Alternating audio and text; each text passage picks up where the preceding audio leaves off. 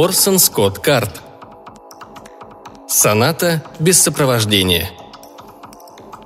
Часть вторая.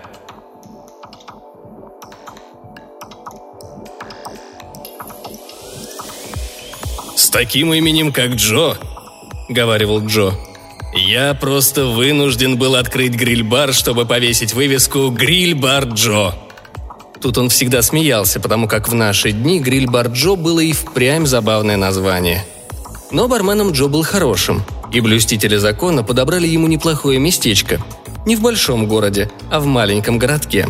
В городке по соседству со скоростной автострадой, поэтому в него частенько заглядывали водители грузовиков. В городке, отстоявшем не очень далеко от большого города, так что интересные события происходили совсем рядом – о них можно было говорить, волноваться из-за них, ругать их или радоваться им. В общем, в гриль-бар Джо приятно было зайти. И туда заходили многие. Публика не фешенебельная, но и не забулдыги.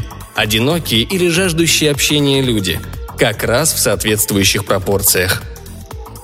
Мои клиенты как хороший коктейль. В меру того, другого и получается новый букет, гораздо приятнее на вкус, чем любой из его компонентов. О, Джо был поэтом, поэтом алкоголя, и, как многие в наши дни, любил повторять. Отец мой был адвокат, и в старину я бы, вероятно, тоже стал адвокатом. Я бы так никогда и не узнал, чего лишаюсь. Джо был прав, и бармен из него вышел чертовски хороший. Никем другим он стать не хотел, так что был вполне счастлив. Как-то вечером, однако, у него в баре появился новый человек – водитель фургона для доставки жареных пирожков. На его комбинезоне было их фирменное название. Джо сразу обратил на него внимание, потому что его, куда бы он ни приходил, будто запах обволакивало безмолвие. Люди ощущали это безмолвие, и хотя они почти не смотрели на него, понижали голос либо вообще замолкали, становились задумчивыми, сидели глядя на стены или в зеркало за стойкой – Человек, доставляющий пирожки, садился в углу и заказывал разбавленный коктейль. Это означало, что он не хочет быстро напиваться, а намерен посидеть подольше. Джо много подмечал в людях, и от него не укрылось, что человек постоянно смотрит в темный угол, где стояла фортепиано. Это было старое расстроенное чудовище, приобретенное вместе с заведением. И Джо подивился. С чего бы это вдруг оно так привлекает этого человека – Правда, и прежде многие клиенты Джо интересовались инструментом. Но те обычно подходили к нему и барабанили по клавишам, пытаясь извлечь какую-нибудь мелодию. А когда у них так ничего и не получалось, фортепиано было в конец расстроено. Они оставляли свою затею. И этот же человек, казалось, почти боялся инструмента и даже не решался подойти к нему. Когда наступало время закрытия, мужчина продолжал сидеть в своем углу – Однажды, повинуясь какой-то прихоти, Джо вместо того, чтобы заставить его уйти, выключил передававшуюся по радио музыку, погасил большую часть осветительных приборов, подошел к инструменту, поднял крышку и обнажил серые клавиши. Водитель автофургона подошел к фортепиано. «Крис» значилось на его карточке. Он сел и коснулся одной клавиши. Звук вышел не очень красивый – но мужчина прошелся поочередно по всем клавишам, после чего проиграл их в разнобой. И все это время Джон наблюдал за ним, гадая, почему этот человек испытывает такое напряжение. «Крис», — сказал Джо. Крис посмотрел на него. «Ты знаешь какие-нибудь песни?» На лице Криса появилось какое-то странное выражение — я имею в виду старинные песни, не модные песенки, которые передают по радио и под которые публика вертит задом, а настоящие песни. Например, в испанском городке мне ее когда-то пела мать. И Джо принялся напевать. В испанском городке в такую же вот ночь смотрели звезды вниз, в такую же вот ночь. Джо продолжал напевать слабым невыразительным баритоном, а Крис заиграл – но его игра была не сопровождением. Сопровождением Джо ее ни за что бы не назвал. Скорее, она была противоположностью его мелодии, ее врагом. Звуки, вырывавшиеся из фортепиано, были какими-то странными и нестройными. Но ей-богу же, прекрасными. Джо перестал петь и стал слушать. Он слушал два часа, а когда игра закончилась, налил ему и себе по стопке и чокнулся с Крисом, водителем автофургона с жареными пирожками, под пальцами которого ожило и зазвучало старое полуразвалившееся фортепиано. Крис вернулся через три дня. Он выглядел измученным и испуганным. Но на этот раз Джо уже знал, что произойдет. Это непременно должно было произойти. И, не дожидаясь времени закрытия, выключил радио на 10 минут раньше. Крис с мольбой посмотрел на него. Джо неправильно его понял. Он прошел к фортепиано, поднял крышку и улыбнулся. Крис будто против воли на деревянных ногах подошел и сел на вращающийся стул. «Эй, Джо!» – крикнул один из пяти последних посетителей. «Не рановато ли закрываешься?» Джо не ответил. Он просто смотрел, как Крис заиграл. На этот раз без всякой подготовки. Никаких гам, никакого блуждания по клавиатуре. Была лишь мощь, и фортепиано зазвучало так, как ему никогда не полагалось звучать.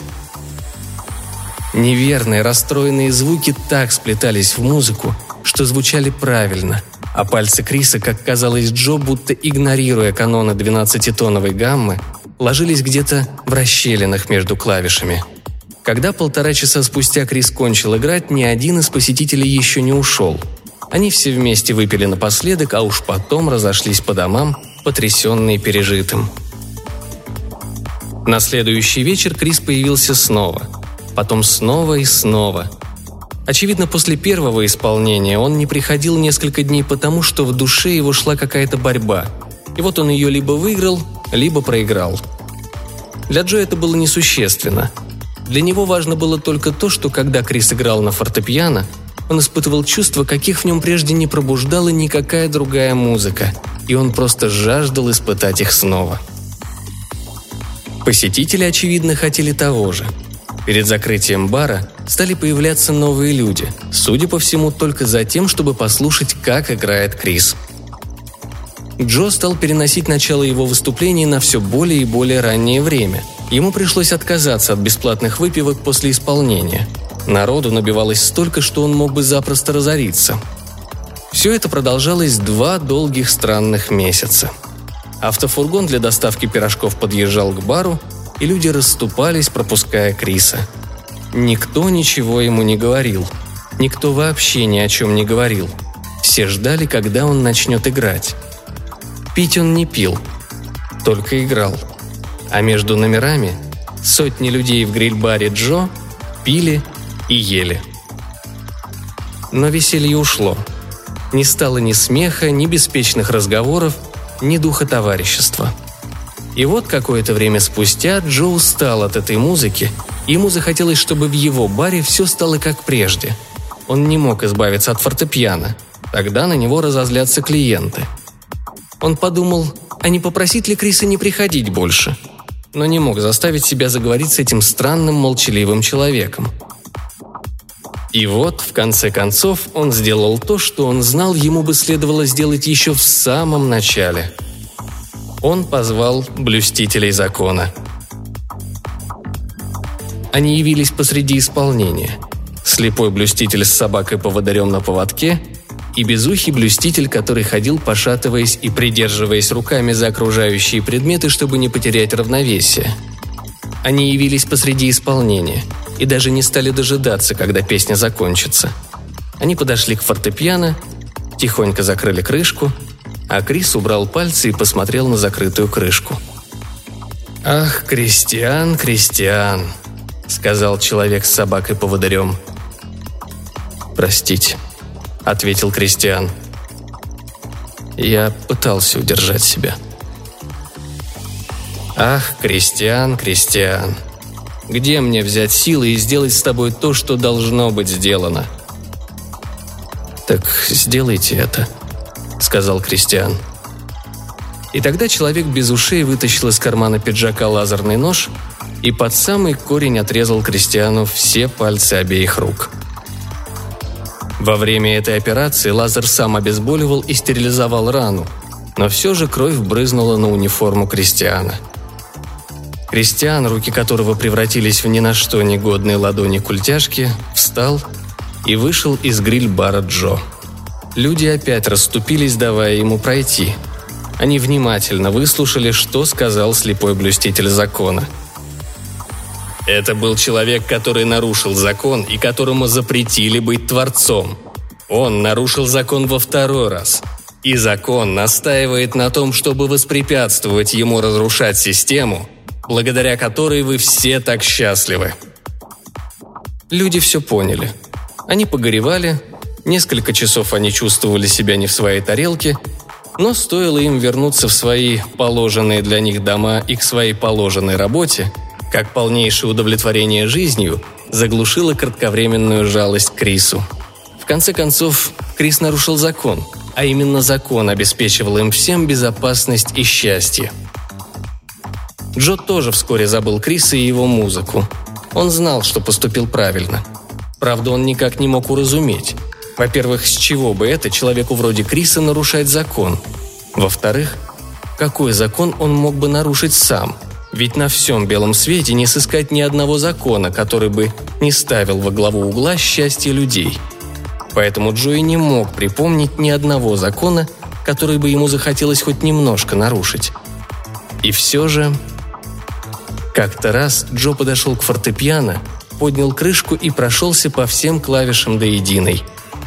А потом уронил голову на клавиатуру и заплакал, потому как до него дошло.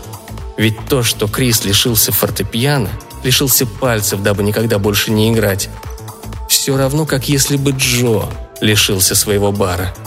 Ибо если Джо когда-нибудь лишится своего бара, ему уже незачем будет жить. А что касается Криса – в автофургоне для доставки жареных пирожков к бару теперь подъезжал другой человек. А Криса в этой части света никто больше не видел.